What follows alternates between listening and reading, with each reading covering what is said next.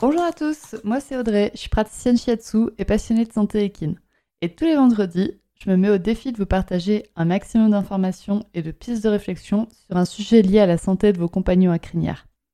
J'embarque donc avec moi pour parler physiologie, émotions et relations, avec beaucoup de bonne humeur et surtout de la passion. C'est parti, je vous souhaite une bonne écoute.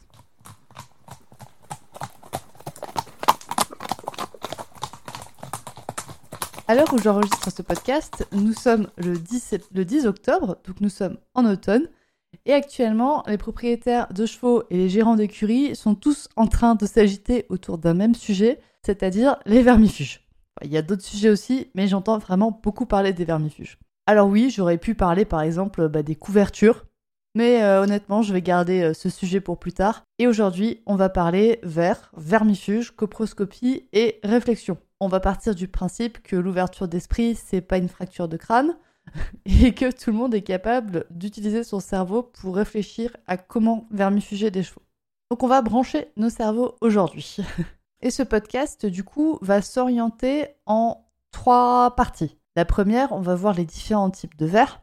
Ensuite, j'ai envie de vous faire une partie de comparaison entre vermifuges naturels et vermifuges chimiques. Et on parlera, pour finir, de la coproscopie, parce que ça, à chaque fois que j'en parle sur Instagram ou sur n'importe quel réseau social, j'ai des tonnes de questions. Donc comme ça, dans cette partie, vous aurez toutes les informations qui seront nécessaires pour faire votre coproscopie sur votre cheval et pour gérer les vermifuges de votre cheval. Et donc premièrement, on va parler des différents types de verres. Il existe de nombreux types de verres et honnêtement, la ressource que je vous conseille, c'est le site de l'IFCE. Si vous tapez euh, IFCE, vous allez tomber sur la page d'Equipédia qui est hyper bien faite et qui détaille les différents types de vers, où c'est qu'ils habitent, enfin, où c'est qu'ils habitent dans le cheval, où c'est qu'ils se logent dans le cheval, leur cycle de reproduction, etc. Donc vraiment, si vous avez des informations à chercher sur les différents types de vers, si par exemple votre vétérinaire vous dit, bah voilà, votre cheval est infesté aux, ascaris, et eh ben vous, vous pouvez aller sur le site de Wikipédia et vous trouverez toutes les informations qui sont nécessaires avec des jolies photos de vers. Donc n'y allez pas juste avant de manger ou juste après. Mais au moins vous aurez toutes les informations là-dessus. Là, dans ce podcast, je ne vais pas pouvoir tout détailler. Donc ce qu'on va détailler, c'est les grands types de vers qui sont présents chez les chevaux, avec leurs pouvoirs pathogènes qui sont associés et les fréquences d'infestation chez les chevaux. On a donc pour commencer les petites strongles, qui ont en fait un pouvoir pathogène qui est très élevé, c'est-à-dire que quand votre cheval en a, il, a potentiellement, il va potentiellement développer des maladies qui sont associées à ça. Je pense notamment aux coliques de verre. Donc c'est-à-dire que votre cheval va pouvoir faire une colique de verre s'il est infesté avec des petites strongles et en plus, les petites strongles sont infestent très fréquemment les chevaux. On a ensuite les ascaris, qui sont à peu près similaires aux strongles, aux petites strongles, donc c'est-à-dire un fort pouvoir pathogène et les chevaux qui sont souvent infestés.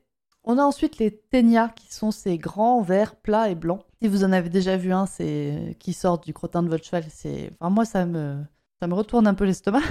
Ils sont très longs et très blancs. Ceux-là ont aussi un pouvoir pathogène qui est très élevé, qui est élevé, qui est moins élevé que les petites strongles et les ascaris, mais une fréquence d'infestation qui est identique aux petites strongles et aux ascaris. C'est-à-dire que votre cheval a énormément de d'opportunités, de possibilités, de probabilités d'être infesté de petites strongles, d'ascaris et de ténia.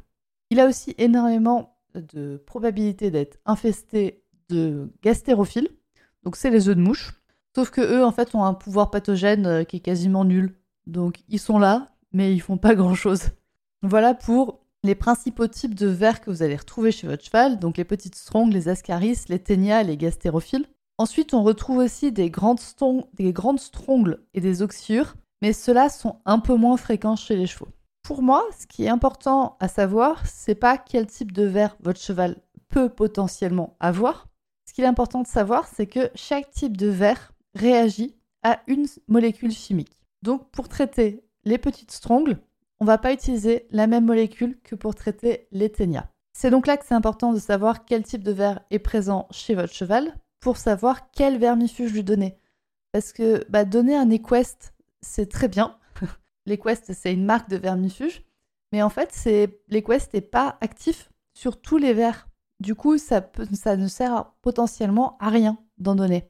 Et donc, dans les molécules qu'on a, on a l'ivermectine, l'amoxidectine, qui sont les molécules qui sont très très recommandées et très présentes dans les vermifuges.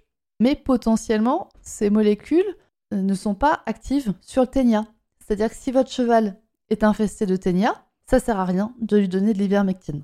Par contre, si il est infesté de ténia, vous allez lui donner du, du. Excuse pour les prononciations. Et donc, si votre cheval a le ténia, vous allez lui donner du prazincantel. Sauf que le prazincantel, il n'est pas du tout efficace sur les petites strongles. Et donc, si votre cheval est infesté de ténia et de petites strongles, il va lui falloir lui donner bah, deux vermifuges. Il va lui falloir lui donner un vermifuge qui traite les ténias et un qui traite les petites strongles. Ce qui nous amène donc maintenant qu'on a vu qu'il existait différentes molécules chimiques qui traitaient différents types de vers. Encore une fois, je vous dirige vers le site d'Equipédia pour savoir quel type de, euh, quel type de vermifuge donner, quel type de molécule donner pour telle infestation de vers. C'est à voir donc soit sur le site de Wikipédia, soit à voir directement avec votre vétérinaire. Toujours est-il que là, on a vu les molécules chimiques, mais que à ce jour, il existe de plus en plus de vermifuges, ce que le grand public appelle des vermifuges naturels, qui sont par opposition aux vermifuges chimiques. Pour faire une définition un peu simpliste, les vermifuges dits naturels sont des vermifuges issus de plantes. Ce sont souvent des plantes séchées ou des macérats de plantes ou des huiles essentielles issues de plantes. Et les vermifuges chimiques sont issus d'une synthèse artificielle du composé actif. On va pas se mentir, souvent ce composé actif a été quand même identifié sur une plante. Mais il a été synthétisé artificiellement dans un laboratoire, donc il a été recréé de manière contrôlée. Et dans la tête de beaucoup de personnes, naturel, ça veut dire pas nocif, alors que chimique, ça veut dire qu'il vous déglingue la santé alors que vous avez à peine commencé à regarder le paquet. Sauf que bah, c'est pas la vraie réalité. Par exemple, euh, bah, la ciguë, l'arsenic, l'uranium 235, c'est des composés qui sont totalement naturels. Mais allez absorber un milligramme de chacun et vous allez partir en convulsion, baver à vous étouffer ou cuire comme un nugget dans un micro-ondes. Donc une bonne fois pour toutes, naturel, ça veut pas dire sans risque pour la santé, pour vous ou pour votre cheval. C'est totalement différent, c'est pas du tout à associer, et c'est pas parce qu'on vous vend quelque chose de naturel que forcément vous pouvez l'utiliser à qui mieux mieux. Vous pouvez l'utiliser aussi souvent que vous voulez, sans faire de risque sur votre cheval. C'est bon, j'ai pété mon plomb, et c'est aussi très dangereux de manger du plomb alors que c'est totalement naturel. Donc on peut passer à la suite. Non, il y avait encore un truc. Je tiens à vous mettre en garde contre les huiles essentielles. Elles aussi, elles sont naturelles, mais elles sont très fortement dosées et elles ne se mélangent pas à l'eau. Sauf qu'un cheval, eh ben, c'est fait d'eau. c'est fait majoritairement d'eau. Et donc, du coup, il faut bien faire attention au dosage qui est utilisé et au mode d'administration qui doit forcément comporter une phase grasse, une phase huileuse. Sauf que l'huile, eh ben, en, grosse dose, ça fatigue l'organisme parce que c'est moins bien assimilé que l'eau. Donc voilà, donc il va falloir donner beaucoup d'huile à votre cheval pour euh, diluer correctement les huiles essentielles, ce qui n'est pas une bonne chose en soi, de lui donner énormément d'huile. Et en plus de ça, à ce jour, les huiles essentielles données en interne, bah, il y a très peu d'études qui ont été faites sur les animaux. Du coup, on a très peu de retours. Donc potentiellement, votre cheval va faire une réaction allergique aux huiles essentielles alors que vous vouliez lui donner un vermifuge euh, naturel qui fait pas de mal à sa santé. Enfin, je, vous pose juste ça là. Précaution avec les huiles essentielles, encore plus qu'avec les plantes, euh, les plantes séchées ou les plantes, plantes fraîches. Mais après, vous faites ce que vous voulez. Les produits qui sont dits vermifuges naturels. En fait, c'est des produits qui peuvent se vendre et donc s'acheter sans qu'il y ait forcément eu de contrôle poussé en laboratoire. Il y a eu des contrôles, c'est sûr, par contre, vu que ce pas des médicaments, il y a en général eu peu de contrôle sur leur dosage. Et vu qu'ils peuvent se vendre naturellement, c'est en fait parce qu'ils sont peu dosés, parce qu'ils sont quand même peu dangereux pour la santé. C'est euh, le fait qu'ils soient peu dosés, ça fait leur réputation de sans danger. vous voyez, on ne peut pas mettre sur le marché quelque chose qui potentiellement va être euh, nocif à petite dose. Et le vendre sans contrôle, euh, voilà, ça, ça marche plus. Et donc, l'action des vermifuges naturels, elle est très douce, presque lente, vu qu'en général, ils sont peu concentrés en principe actif. Il y a donc plusieurs possibilités. Votre cheval, il est en bonne santé, il est capable de supporter une infestation de verre, et vous avez le temps, la patience et les moyens de le traiter naturellement, donc de manière lente, et aussi vous êtes encadré pour le faire, et aussi le fait que votre cheval excrète des vers durant un long temps, ça ne gêne pas vos colocs de près et les chevaux qui sont potentiellement sains, et eh ben là, il n'y a pas de souci, allez-y, euh, go, vermifuge naturel, on y va, c'est parti. Mais en même temps, j'ai envie de dire, si votre cheval il est en bonne santé, qu'il est capable de supporter une infestation de verre, en général, il est capable de supporter un vermifuge. Enfin, bon, bref. Donc, il y a une autre possibilité, c'est que votre cheval, il est en bonne santé, mais vous n'avez pas le temps, la patience ou les moyens de traiter naturellement. Eh ben, n'ayez pas de scrupules à utiliser un vermifuge chimique. Certains vous jugeront, c'est sûr, mais bon, euh, d'où ils se permettent de faire cela Vous faites du mieux que vous pouvez, et un cheval en bonne santé, il est totalement capable de supporter un vermifuge chimique tout seul, sans déclencher de fourbure derrière. Et si vous voulez mon avis qui est encore plus poussé, ben, ne faites pas de drainage derrière, mais soutenez l'immunité de votre cheval pour lui permettre de reconstruire tout seul la flore digestive que vous avez quand même un petit peu dégommée avec le vermifuge chimique. Parce que c'est un peu l'inconvénient d'un vermifuge chimique, c'est que ça dégomme euh, beaucoup sur son passage. Même si on a vu que bah, les molécules n'agissent pas sur tous les types de vers. Donc c'est un peu faux de dire que vous allez détruire toute la flore de votre cheval. Faux, il va forcément y avoir des vers qui vont être résistants à la molécule que vous allez donner. Enfin, revenons donc à la troisième possibilité concernant les vermifuges naturels. Si votre cheval est faible, il est donc pas certain qu'il puisse supporter d'avoir des vers longtemps dans l'organisme, parce que ça va l'empêcher d'assimiler notamment des nutriments. Donc pour moi, là, le choix se porte aussi sur un vermifuge chimique. Et vous pouvez potentiellement avoir recours à la phytothérapie avant, pendant et après le vermifuge pour soutenir le foie et la flore digestive de votre cheval pendant le traitement. Donc pour moi, le seul cas où on vermifuge un cheval en naturel, c'est un cheval qui est quand même en bonne santé, avec une infestation qui est modérée, et des propriétaires qui ont le temps, la patience et les moyens de traiter naturellement en se faisant encadrer pour le faire. Alors je vous mets tout de suite un petit disclaimer, c'est qu'en fait euh, la vente de produits vermifuges chimiques, donc concentrés, hautement concentrés en principe actif, elle est réglementée. Vous ne pouvez donc théoriquement pas en obtenir si vous n'avez pas d'ordonnance de votre vétérinaire. Il va falloir que vous passiez par votre vétérinaire et la raison elle est assez simple, c'est que vermifuger n'importe quand et n'importe comment, ça peut entrer. Il va donc falloir passer par votre vétérinaire et la raison elle est assez simple, c'est que de vermifuger n'importe quand ou n'importe comment, ça peut entraîner des résistances des vers.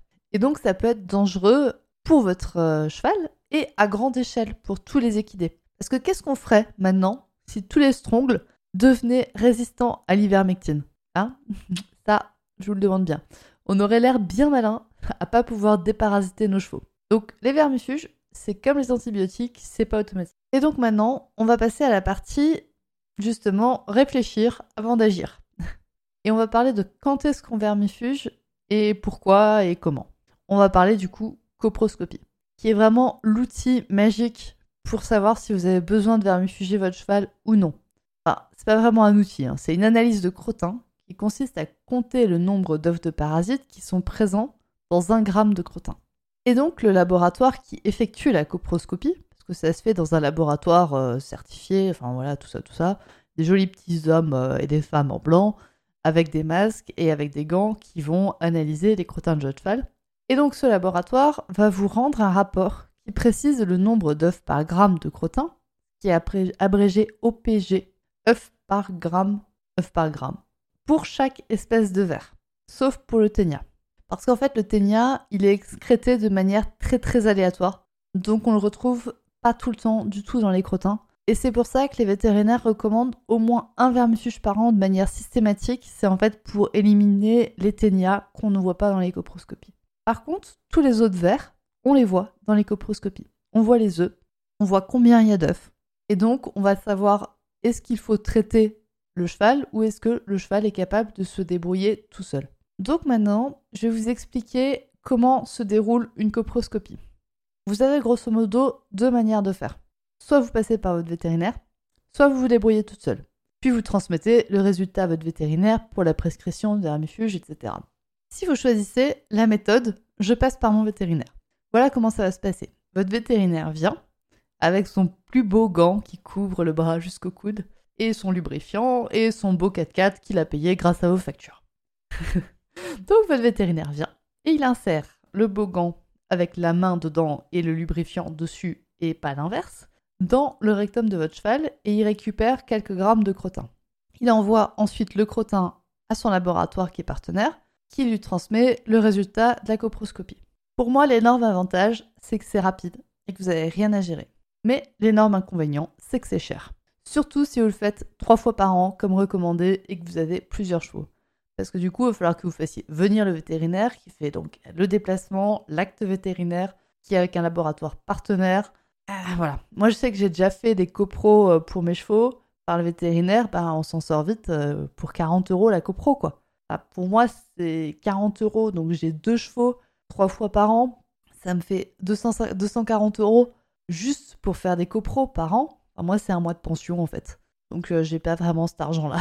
Surtout si après mes chevaux sont infestés qu'il faut que j'ajoute des, vermifuges. Parce que, on va pas se mentir, pour moi, l'avantage de faire une coproscopie, c'est aussi économique. C'est que non seulement c'est bon pour mes chevaux, mais en plus c'est bon pour mon portefeuille parce que potentiellement je vermifuge moins. Et donc, moi ce que je fais, bah, c'est la méthode, euh, je me débrouille toute seule. Et celle-là, voilà comment ça se passe. Donc euh, là, la première phase, ça va être d'attendre que votre cheval fasse caca. Alors là, ça peut durer longtemps. Très, très longtemps. Parce que moi, j'ai pas le gant et le lubrifiant et, l'envie de mettre euh, la main dans le rectum de mon cheval. Donc, j'attends que mon cheval fasse caca. Et dès que le crottin tombe au sol, je me précipite dessus. parce qu'il faut le crottin en fait le plus frais possible et parce que j'ai des chevaux qui ont tendance à gratter les crottins. Et donc c'est pour ça que votre vétérinaire en fait va le chercher directement dans le rectum, c'est là où il est le plus frais. Et sur le chemin du crottin, j'enfile un gant en plastique alors, euh, pas besoin d'un gros gant qui couvre jusqu'au coude, hein, juste un gant simple en latex, euh, ceux qu'on trouve euh, par boîte de sang en supermarché. Hein. J'étale doucement le crottin et je récupère une poignée de crottin. Je fais bien attention à récupérer du crottin qui n'a pas touché le sol et je prélève dans le plus de boulettes de crottin possible. Donc, en gros, je prends une pincée par petite boulette et puis ça me fait à la fin une poignée de crottin. Je retourne le gant, je fais un nœud au niveau du poignet pour bien le fermer et je, mets une petite marque sur le gant, quand même, pour savoir de qui vient le crottin. Parce que quand tu as plusieurs chevaux et que tu as plusieurs crottins, faut te rappeler lequel, euh, est le bon. Donc euh, moi, je prends, mon, je prends mon marqueur et je mets un petit U pour Whisper, un petit A pour Alpha, et voilà. Si vous êtes un petit peu maniaque et un peu hypochondriaque, vous pouvez faire ça trois jours de suite sur plusieurs crottins. Comme ça, ça vous permet d'avoir une bonne moyenne. Moi personnellement, j'ai pas la foi d'attendre euh, trois jours de suite, donc je le fais qu'une seule fois. Et pour l'instant, les résultats sont toujours les mêmes. Donc une fois que j'ai retourné le gant et que euh, j'ai fait un nœud au niveau du poignet et mis mon petit indicateur, c'est le moment de l'envoyer au laboratoire. Perso, du coup, je mets un double emballage autour du crottin. Donc en gros, j'ai le gant qui est noué et je mets un sac congélation par-dessus parce que euh, je suis une flippette, j'ai absolument peur que mon, mon postier se rende compte que j'envoie du caca par la poste. et j'ai absolument peur que ça coule dans le, dans le carton. Enfin bon. Voilà, donc moi je fais un double emballage. Et il faut ensuite envoyer le plus rapidement possible après le prélèvement, genre le lendemain. Vous pouvez stocker les crottins au frais dans le frigo en attendant maximum 72 heures. Donc si vous avez plusieurs chevaux, que vous n'avez pas réussi à tous les prélever en une journée, vous pouvez le faire sur deux jours, mais euh, attendez pas trop longtemps. Et du coup, ça implique qu'il y a du caca dans votre réfrigérateur. Donc moi, mon mec, il n'est pas d'accord, même s'il y a un gant et un sachet congèle par-dessus. Donc je vais à la poste le lendemain. le plus vite possible, je vais à la poste et j'achète un carton Colissimo. Vous pouvez le faire avec n'importe quel carton, mais moi j'aime bien ceux-là parce qu'ils sont épais euh, et on en revient à ma hantise que mon postier euh, découvre que j'envoie du caca. Et j'envoie ensuite le colis à l'Alliance Pastorale. Donc l'Alliance Pastorale, c'est un laboratoire indépendant qui marche très bien. Enfin, alors ça s'appelle aussi Alliance Élevage. J'ai jamais compris le lien entre les deux, mais Alliance Pastorale ou Alliance Élevage, et ils font en fait des analyses pour les éleveurs bovins et caprins, mais ils font aussi pour les chevaux.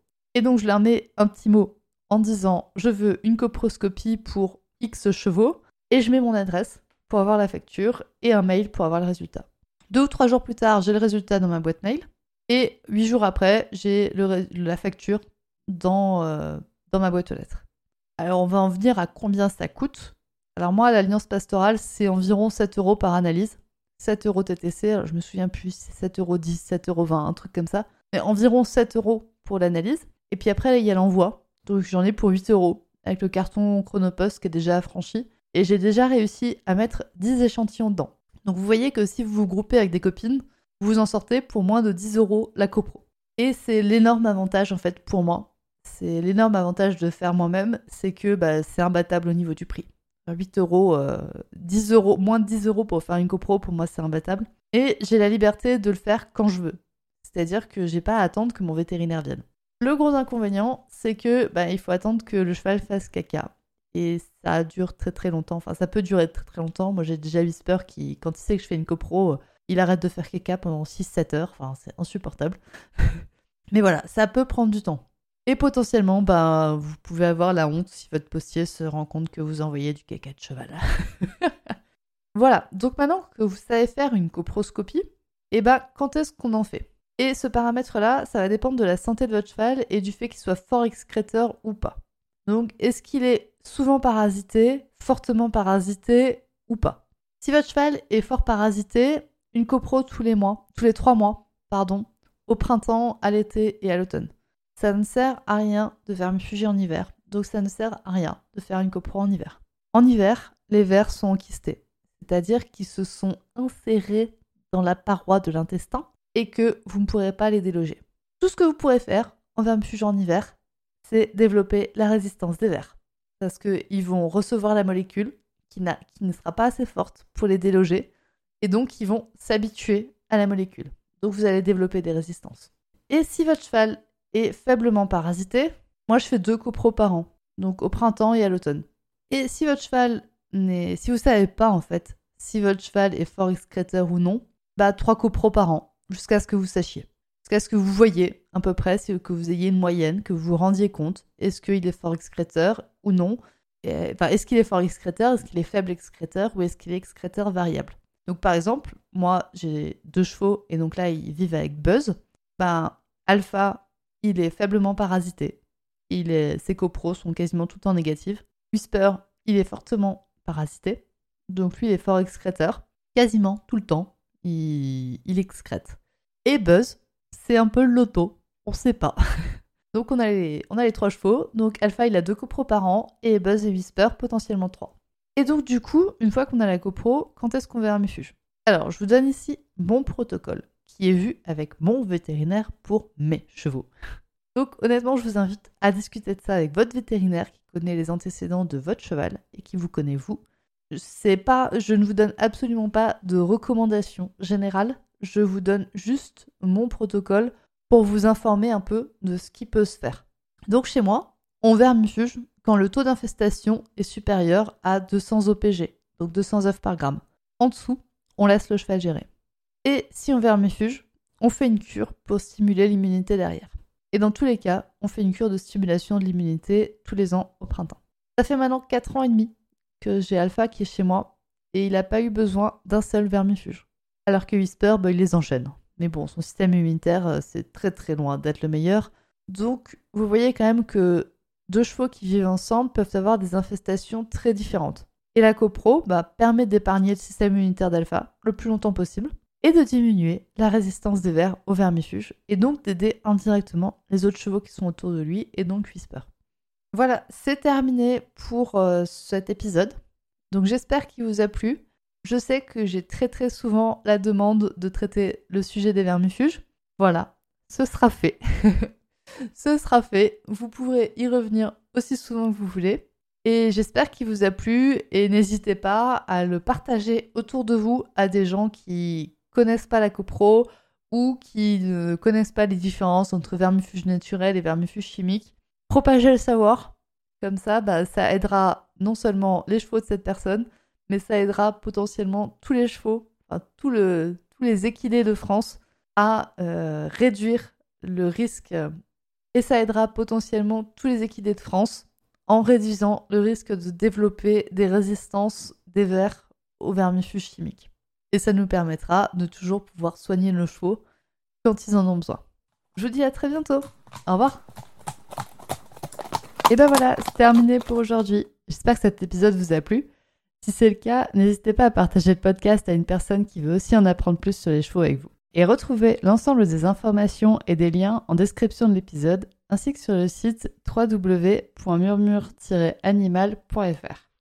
Si vous avez des idées, des suggestions, ou si vous avez juste envie de me dire que vous avez trop aimé cet épisode, vous pouvez me laisser des petits mots sur Instagram à murmure.animal.shiatsu et n'oubliez pas de vous abonner à Murmuricain sur votre plateforme d'écoute préférée pour ne louper aucun épisode.